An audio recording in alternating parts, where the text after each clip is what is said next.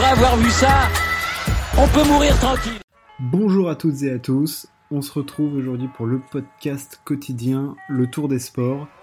L'actu a été chargée hier, beaucoup de choses à dire, donc je fais bref sur l'intro. On va parler basket, on va parler foot, on va parler tennis, et on va même parler un petit peu de golf parce que c'est l'anniversaire d'un des plus grands golfeurs de tous les temps. C'était l'anniversaire d'un des plus grands golfeurs de tous les temps hier. On se lance tout de suite sur le basket. Le basket, il y avait hier, j'en avais parlé dans la preview des matchs 5, le match 5 entre les Bucks de Milwaukee et les Nets de Brooklyn. On savait que Kyrie Irving euh, serait absent. Et James Harden, euh, dont j'avais euh, un petit peu parlé, eh ben, était titulaire pour le match. C'était pas du tout attendu. on savait qu'il allait potentiellement pas être en rythme sur ce match. Est-ce qu'il était suffisamment remis de sa blessure? Enfin bref, il y avait plein d'interrogations autour. Les Nets et son staff ont décidé de prendre le risque de le faire jouer. Et ils l'ont pas fait jouer qu'un petit peu. Ce match a été exceptionnel sur plusieurs, euh, sur plusieurs aspects.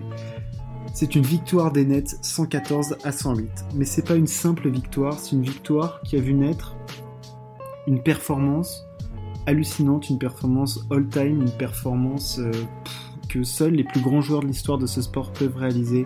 Et Kevin Durant fait partie de cette caste des meilleurs joueurs de son sport, des meilleurs joueurs de tous les temps de son sport. Kevin Durant a marqué 49 points, a, fait, a pris 17 rebonds et fait 10 passes décisives sur ce match. C'est une performance all-time. Il faut prendre le temps de se poser quand on voit ces chiffres. Alors pour certains ça parle pas, mais pour ceux qui connaissent, c'est juste hallucinant d'arriver à pondre un match pareil avec une adresse au tir hallucinante à vous dégoûter des, pour, si vous êtes supporter euh, des Bucks. Je veux dire, enfin, dans le quatrième carton, il met 20 panto, il met 20 pions avec des, paniers à 3 points juste dingo, où d'un coup il s'élève euh, à, 2 mètres de la ligne à 3 points et, ça fait filoche. Enfin, je veux dire, il était, complètement euh, matrixé hier, Kevin Durant. Enfin, il était sur la lune et peut-être il, y gravite peut-être encore. Enfin, je veux dire, c'était n'importe quoi ce qu'a fait Kevin Durant hier. C'est une paire de mammouths. C'est euh, all-time, c'est une perf de légende. c'est un joueur de légende de toute façon, Kevin Durant. Enfin, je veux dire, Kevin Durant est un joueur hors norme et il a fait une perf hors norme. Euh, voilà. Il a joué 48 minutes sur 48. Ça, c'est aussi énorme. James Harden, qui lui n'avait pas joué un match euh, depuis euh, trois 3 semaines, a joué 46 minutes en mettant, en y allant au courage. Hein. Il n'était pas droit. Hein. Il shoot à 1 sur 10 au shoot. C'est absolument odieux. Hein. Il a arrosé. Il a construit un petit petit mur de briques là du côté de Brooklyn. Là, il s'est fait un petit mur. Peut-être que Banksy pourra faire une petite, une petite, un petit art autour. Ça pourrait être sympa. Euh, enfin bref, et puis dans ce match, il y a eu une remontada parce que les Bucks euh, étaient devant, la fin de match était hyper tendue. Enfin, je veux dire, il y a tout eu dans ce match, une performance, des gros joueurs. Un petit peu de choke euh, du côté des Bucks, hein, ils se sont un peu chiés dessus. Giannis qui défend pas sur KD, il préfère défendre d'autres joueurs. Est-ce que c'est le coach Est-ce que c'est lui Enfin bref, plein de trucs sur ce match. c'était kiffant à voir, c'était génial. Euh, et puis euh, cette performance hallucinante euh, de Kevin Durant, c'était, il faut, enfin c'est, magnifique. Il faut regarder cette performance pour se rendre compte de ce qu'a fait Kevin Durant dans ce match. Donc 49 points sur 114 de son équipe, c'est tout bonnement grandiose. C'est le premier joueur de l'histoire à réaliser un triple-double. Alors un triple-double au basket, c'est quand à la fin de son match, on a trois catégories statistiques à plus de 10 unités. Voilà, ça peut être des points, ça peut être des rebonds, ça peut être des passes décisives, ça peut être des contres, ça peut être des interceptions. Et bien lui, c'est le premier joueur de l'histoire en playoff à réaliser un match à plus de 45 points, enfin un triple-double à plus de 45 points et 15 rebonds. Enfin, bon, bref, c'est énorme, énorme, énorme, énorme. Le basket, du coup, c'est fait. On passe maintenant au foot. Au foot, l'euro, toujours. De toute façon, c'est ce qui nous intéresse dans le foot hein, aujourd'hui. J'ai une petite, toute petite euh, annonce à faire euh, après. Euh, trois matchs aujourd'hui. Le premier, c'était Russie-Finlande. Euh, victoire des Russes qui se reprennent bien après leur défaite 3-0 face à la Belgique. Là, hop là, deux trois petits shots de vodka. Ils sont repartis d'un coup. 1-0 face à la Finlande. Il y avait des changements à faire. Hein. Le coach russe l'a fait. Il a changé le gardien de défenseur. Ils se sont bien repris ça gagne un 0 euh, la qualif n'est pas encore du tout euh, actée, mais bon, voilà, ils sont, ils sont déjà ils sont revenus dans le, dans le combat. Euh, c'était l'essentiel pour eux. Deuxième match de l'après-midi, Pays de Galles-Turquie. victoire du Pays de Galles 2-0. Ils sont en fusion les Gallois là. Je sais pas ce qu'ils, sais pas ce qu'ils font. Si c'est la réouverture de tous les pubs là qui les, qui, surexcite, mais ils sont, ils sont partout. Ils sont portés par leur duo du coup euh, Gareth Bale, euh, Aaron Ramsey. Là, le premier but de Gallois est magnifique. Hein, cette ouverture et l'appel de, Ramsey, enfin la conclusion, tout est, tout est, tout est superbe. C'était un bon match de foot. Hein, c'était un match sympa. Euh, la domination était plutôt du côté turc. Hein. mais bon, ils ont raté des grosses occasions, notamment Burak Yilmaz, le bourreau du PSG et de beaucoup d'équipes d'Elin de Ligue 1 en cette fin de saison. Là, le Turc, euh, il, avait tout donné pour Lille. Là, il n'y avait plus grand-chose pour son équipe. Euh, ils ont raté des grosses occasions, les Turcs, et là, leur, euh, bah, leur qualif, elle semble un petit peu... Ça, va être chaud boulette. Hein. Je veux dire, c'est pas gagné du tout pour eux. là, ils perdent 2-0 face au Pays de Galles. Le prochain match, et non, ils sont pas du tout sûrs de se qualifier. Donc, bon. Et puis, Pays de Galles, en plus, aurait pu mettre un but en plus. Ils ont été ultra réalistes. Gareth Bale a raté un péno. Et puis il a pas, il a pas fait semblant de le rater. Hein. Il a même pas cadré, donc euh, là, euh, il a fait les choses. Non, mais quand on rate, il faut faire les choses bien. Et là, Gareth, bravo, tu l'as bien fait. On sait que t'aimes le golf, et ben, ben peut-être parfois, faut peut-être penser euh, se concentrer sur le foot un petit peu plus, s'il te plaît, Gareth. Mais tu nous as quand même fait une super passe décisive. Merci à toi. C'était beau pour les yeux. Dernier match de la soirée. Italie-Suisse. L'Italie, on sait qu'en ce moment l'Italie joue bien, et là elle le confirme, et elle, elle est hyper séduisante cette squadra azzurra. Victoire 3-0 face à la Suisse, qui n'est pas une si mauvaise équipe que ça, la Suisse. Hein. Mais là, euh, franchement, euh, c'est le retour de la squadra. Hein. C'est une équipe solide. Il y a des bons joueurs à tous les postes. En défense, Chiellini, Bonucci. Euh, en attaque, il y a Chiro Immobilier qui met son petit but en fin de match. milieu de terrain, solide. Enfin, non, c'est super bien ce que fait l'Italie. Il va falloir compter dessus. En plus, on a vu que Marco Verratti était peut-être un petit peu sur le retour. Enfin bref, mais là déjà ça tourne super bien. Enfin non, c'est top, c'est ce que fait l'Italie. C'est cool de les revoir, euh, de les voir revenir nos amis les. Le foot c'est fait. On passe au tennis parce qu'au tennis il se passe des choses. Il s'est passé des choses aujourd'hui sur la planète tennis. Euh, toujours la saison sur gazon. Nos deux tournois chez les hommes toujours. Le Queens à le. On commence par le Queens. Je vais faire vite. Hein, je vais pas détailler chaque match. Hein. Donc on a Marine Silic qui est toujours sur sa lancée, hein, qui bat euh, Fonini du coup, en 2-7, tranquille. Euh, petite surprise, euh, Jack Draper. Alors ça, forcément vous le connaissez pas. Hein. Rien à voir avec un mec qui, qui vend des couettes. et ben qui bat qui bat Alexander Bublik en deux tie-break devant son public. Ben, il est en petite fusion. Hein. C'est un peu une surprise tout ça, ce qu'il nous fait Monsieur Draper. Euh, bravo à lui. Euh, c'est franchement là, il marque des gros points. En plus, il se prend son petit prize money. Enfin non, c'est top. Hein. C'est génial pour lui.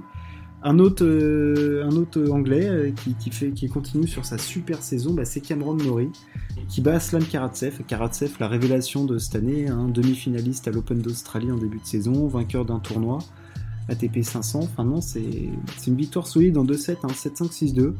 Il poursuit sur sa lancée, il est hyper en confiance. là, l'herbe ça a l'air de plutôt bien lui correspondre. Donc non, franchement, c'est top ce qui fait euh, Cameron Norrie.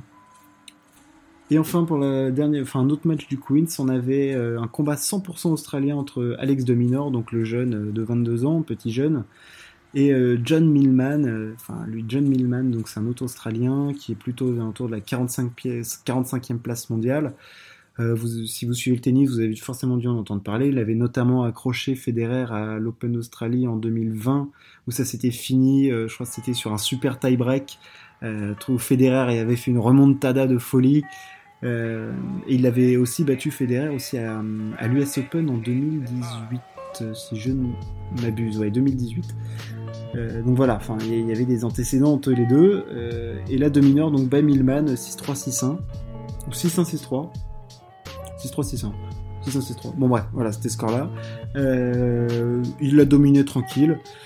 Euh, voilà, Dominor, on en attend beaucoup. Hein. C'est un petit jeune, il, a, est arrivé très très vite au très haut niveau. Et là, il est un peu comme un plafond de verre. Alors, il est un peu limité par son jeu. Il développe pas beaucoup de puissance. Il joue en contre.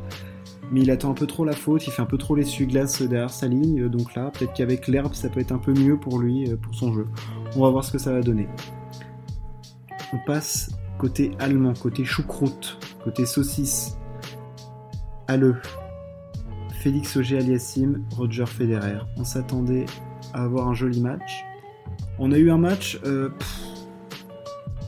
le dernier set, c'est pas vraiment du tennis. enfin, si, c'est du tennis, mais on n'a pas vu de, combat, quoi. Victoire de Félix Auger-Aliassime 4-6, 6-3, 6-2.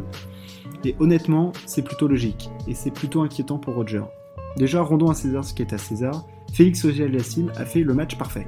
Il a été hyper fort au service. Hein. Je crois que derrière sa première balle de tout le match, euh, il, ne, perd que 6 points. Euh, gros service, hyper agressif, bon toucher sur herbe, il a l'air hyper à l'aise, hein. il fait finale, donc comme je l'avais dit à Stuttgart euh, la semaine dernière, et là il continue sur sa lancée. Non, franchement, c'est top ce que fait Félix. il s'est pas démobilisé parce qu'il a eu plein d'occasions au début, dans les deux premiers sets, de prendre le service de Federer. Il l'a pris que dans le milieu du deuxième set. Et après, il a vraiment déroulé parce qu'il était vraiment au-dessus. Il s'est pas frustré, il est resté concentré, il a pas lâché, bravo à lui.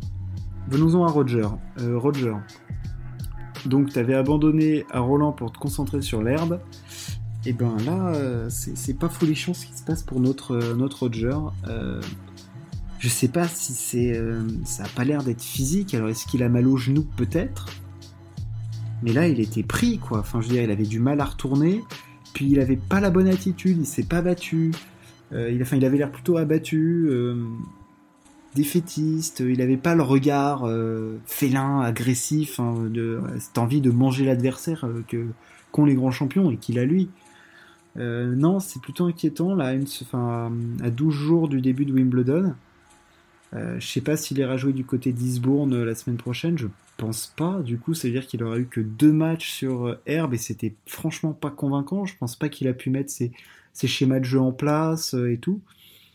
Il a été, il s'est fait breaker euh, plein de fois. Enfin, pas hyper, voilà, pas hyper convaincant là, Roger. Cette défaite est plutôt alarmante, je trouve. Les autres résultats d'Ale, alors on a Marcos Giron qui bat Yann Lennart Struff, donc Struff qui avait battu Medvedev. Bon, il confirme pas sa perf. Solide, euh, Marcos Giron, bravo. Andrei Rublev, qui est solide sur Jordan Thompson. Il a tenu son rang hein, de tête de série numéro 4, euh, qui bat Jordan Thompson en, 2-7. Solide. Euh, Jordan Thompson, il faut le regarder les photos, c'est Mario de Mario Bros. Hein. Il a une petite moustache très très sympa, un look très très à lui, c'est super agréable à regarder. c'est un look très très à lui, c'est bon, voilà, c'est faut, aimer quoi. Il aurait un mulet, ça serait parfait. Cole Schreiber sur Moutet. Euh, putain, Moutet qui perd face à Cole Schreiber. Pour moi, Cole Schreiber, en plus, il, il revient. il a plus d'âge, il a des cheveux gris. Euh, enfin, je veux dire. Euh... Ah non, Moutet, désolé, là, il perd en 2-7. Euh, moyen. Moyen, moyen de la part de Moutet qui s'est encore agacé à la fin du match. Hein. il, a gueulé un peu, mais ça, il peut pas s'en empêcher. Euh, décevante, hein. Enfin, Moutet, là, c'est. Pareil, il faut bosser, c'est dur, c'est dur, c'est dur le tennis, c'est dur le haut niveau. Euh, une semaine, tu peux être super fort, la semaine d'après, ça peut être la cata. Non, il doit être déçu, euh, Coco, mais faut, faut pas qu'il louche, faut pas qu'il faut pas qu'il lâche, il faut continuer à bosser. Et ça va venir, ça va venir. Euh, bah, le service, de toute façon, il est petit, donc il peut pas y faire grand chose, mais dans le jeu, voilà, il faut, faut arriver à faire moins de fautes, faut arriver à être resté plus concentré, et puis, puis force à toi. On va continuer à parler tennis, mais cette fois-ci du côté des filles deux tournois en ce moment, à Berlin et à Birmingham. Alors on va aller du côté de Birmingham, il parce qu'on avait plein de Françaises qui jouaient. On avait un duel 100% français entre Kristina Mladenovic et Fiona Ferro. Euh, et ben, duel entre Françaises, 3-7, victoire de Mladenovic en 3-7 après avoir perdu le premier set. Euh, bravo Christina. Euh, je peux pas dire que tu as été solide au service, tu as quand même fait 10 doubles fautes pour 3 aces, c'est pas joli joli. Mais euh, dans le jeu, elle a été plus solide que Fiona Ferro. Fiona Ferro toujours hyper agressive, là, elle veut finir les points hyper rapidement. alors oui, c'est de l'herbe, mais bon, quand même, quoi. Faut, éviter de bazarder des trucs tout le temps. Hein. Enfin, je dis ça posé dans mon canapé, mais sur mon bureau. C'est un peu vache, hein, mais c'est je caricature, mais bon, c'est l'idée. Euh, non, par contre, ce qui a été cata, euh, c'est Caro Garcia, euh, qui perd en 1h10, enfin 1h13 sur Bouskova. Elle prend 6-3, 6-0. Le deuxième set, là, c'est terrible. Quoi. Elle, prend 6-0, elle prend une roue de vélo en, 20 minutes. Enfin, la chance, c'est qu'elle est repartie avec un bagel et ça, lui fera son repas. Mais non, on a coup dur pour Caro Garcia là. Enfin, je veux dire, ok, nouvelle structure. Elle a quitté son père qu'elle avait depuis le début de sa carrière. Changement d'environnement, changement d'entraîneur, mais pour l'instant, ça prend pas, ça prend pas, la mayonnaise prend pas. Euh, faut continuer à fouetter et euh, puis rester concentré. Mais on sait que Caro Garcia elle a le jeu pour jouer super bien. Quand t'as, quand été quatrième mondial, c'est pas par, par, hasard. Donc voilà, faut continuer. Euh, voilà, faut pas en attendre trop, faut pas lui mettre trop la pression à Caro. Ça va venir. force à toi, Caro, toujours. On va passer du côté de Berlin maintenant avec Alizé Cornet qui bat Bianca Andreescu. Bianca Andreescu qui n'est elle a une émotion, elle nous a donné de l'émotion aussi, Bianca Andreescu. Donc euh, Bianca Andreescu, elle a gagné l'US Open en 2019. Depuis, elle s'est blessée. Mentalement, ça a été dur. Euh, elle n'arrive pas à retrouver son niveau et là, elle lâche des larmes à la fin de son match. Enfin, c'est que c'est dur pour Bianca parce qu'elle est, elle est hallucinante de talent cette fille et euh, c'était dur. Mais bravo à à Alizé qui confirme son, sa victoire face à Amanda Anisimova au tour d'avant. Bravo à elle. Le point des sports, c'est fini. Mais non, non, non, non, non, non, c'est pas fini, puisque j'ai une petite. Euh, voilà, je, parlais foot tout à l'heure, et là je suis parti dans mes digressions tennis, mais on a eu une, euh, une alerte. Sergio Ramos, le défenseur historique du Real Madrid, quitte la Maison Blanche. Euh, c'est un des plus grands joueurs de l'histoire du Real, il faisait partie des équipes avec Cristiano Ronaldo. C'est un immense défenseur, un des plus grands défenseurs de tous les temps, un des plus grands joueurs de l'histoire du Real Madrid. Il a marqué 100 buts, des buts hyper importants. En finale de Ligue des Champions 2014, c'est lui qui permet au Real Madrid, dans les prolongations, d'égaliser face à l'Atlético et par la suite de gagner le match. En 2016, c'est lui qui met le premier but euh, en finale. Enfin bref, énorme Sergio Ramos, un charisme de fou, un tempérament de feu. Faut pas oublier qu'il bon, voilà, des matchs face à Messi, il a découpé plusieurs fois. Et je crois qu'il a pris 26 cartons rouges dans sa carrière. Enfin, bref, énorme. Énorme Sergio Ramos. Euh, on a hâte de voir où il va aller. C'était l'alerte euh, du moment. C'était dans les tuyaux depuis, euh, depuis quelques temps, c'est officiel. on a hâte de voir où va aller Sergio Ramos parce que ça pourra changer le visage de l'équipe dans laquelle il va. Le point des sports maintenant c'est fini. Cependant, aujourd'hui c'est l'anniversaire d'un des plus grands golfeurs de tous les temps. C'est l'anniversaire de Phil Mickelson. Phil Mickelson, vous en avez peut-être entendu parler, je ne sais pas si dans les médias ils en ont beaucoup parlé récemment, il a gagné euh, un titre majeur. Hein, donc au, golf, c'est comme au tennis, il y a quatre grands chelems dans la saison. Un grand chelem qui se joue toujours sur le même parcours, qui s'appelle le Masters. Un autre tournoi qui s'appelle l'US Open un autre qui s'appelle le PGA Championship, qui est un autre majeur euh, aux États-Unis, et un autre qui se joue euh, en Angleterre, enfin au Royaume-Uni, qui est le British Open. Euh, donc lui, il a gagné 6 grands chelems, il a gagné 3 fois le Masters, 2 fois le PGA Championship, et une fois le British Open. Phil Mickelson, ça lui fait, je crois, 50, ça lui fait 51 ans. c'est un des plus grands joueurs de tous les temps. Il a, enfin, c'est une immense rivalité avec Tiger Woods. Euh, il a gagné plus de 50 titres. Euh, il faut, il faut regarder des highlights du jeu de Phil Mickelson puisqu'il a un jeu hyper spectaculaire. Il a des mains, enfin c'est des mains en or qu'il a Phil Mickelson. Il a un toucher de balle hallucinant. C'est le maître du petit jeu. Puis ce qui est top, c'est que c'est chouchou du public. C'est l'enfant de l'Amérique, Phil Mickelson. Là, quand il a gagné son, son majeur à près de 50 ans, enfin, c'était une perf hallucinante. Enfin, pour vous donner une idée, Phil Mickelson qui gagne un majeur à 50 ans, c'est comme s'il a Federer gagner Wimbledon. Enfin, je veux dire, c'est hallucinant ce qu'il a fait. Donc euh, voilà, énorme Phil Mickelson, euh, un des plus grands golfeurs de tous les temps, des parties énormes avec Tiger Woods, des, des coups hyper spectaculaires au petit jeu, il fait des lob shots de dingue. Euh, enfin, c'est énorme, Phil Mickelson. C'est une légende de son sport. Et euh, voilà, c'est l'enfant de l'Amérique. Là, il y, avait il y avait une foule hallucinante sur le parcours, là, sur le 18e trou du, dernier jour, là, quand il gagne le PGA. Il y a des images de dingue, euh, c'est des souvenirs de dingue, c'est des émotions de folie, Phil Mickelson. Et puis euh, là, cette semaine, il joue du coup à l'US Open. L'US Open, qui est donc un des majeurs de la saison qui est un tournoi où il a fini six fois deuxième et qu'il n'a jamais gagné. Donc il a une histoire un peu compliquée avec ce tournoi, c'est le cas de le dire. Il a fait six fois deuxième. Euh, là, ce tournoi, il se joue là où il est, quasiment là où il est né, à Torrey Pines.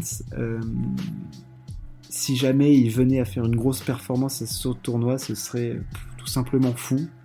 ça serait énorme, mais venant de lui, euh, enfin, on s'attendait absolument pas à ce qu'il regagne un majeur puisqu'il avait plus le niveau de jeu qu'il avait avant. Là, si jamais il fait un truc, c'est fou. Voilà. Je voulais parler de Phil Mickelson parce que bah, c'est son anniversaire et parce que c'est un des plus grands golfeurs de tous les temps, vraiment. Euh, c'est un immense sportif. Il n'en a pas forcément le physique à la première vue, mais c'est un immense sportif. Et puis euh, voilà, il faut respecter les, les, légendes du jeu, il faut en parler. Et donc j'étais obligé d'en parler. Le tour des sports du 16 juin, c'est fini. Ciao, à plus.